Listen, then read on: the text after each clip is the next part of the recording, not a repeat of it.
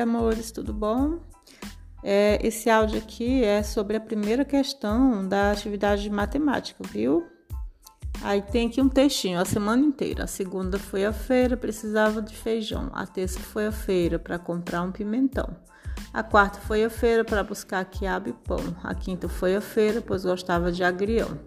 A sexta foi a feira, tem banana, tem maco mamão. Sábado tem feira e domingo também não. Sérgio Caparelli é o autor desse textinho aí, a semana inteira. E aqui, por que, que esse texto é a semana inteira, né? É porque ele fala sobre os dias da semana, segunda, terça, quarta, quinta, sexta, sábado domingo. Primeira questão aqui. De acordo com o poema acima, resolva os itens a seguir. Letra A. As palavras que aparecem em destaque no poema, destaque é que estão sublinhadas, viu?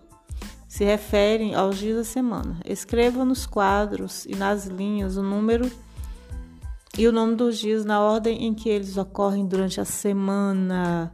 Então, vocês vão aqui no quadrado, nesse quadrado aqui, vocês vão colocar a numeração: 1, 2, 3, 4.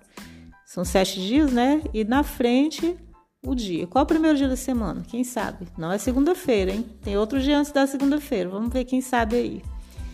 Então, vocês vão colocando nesse quadradinho o número e na frente o dia da semana.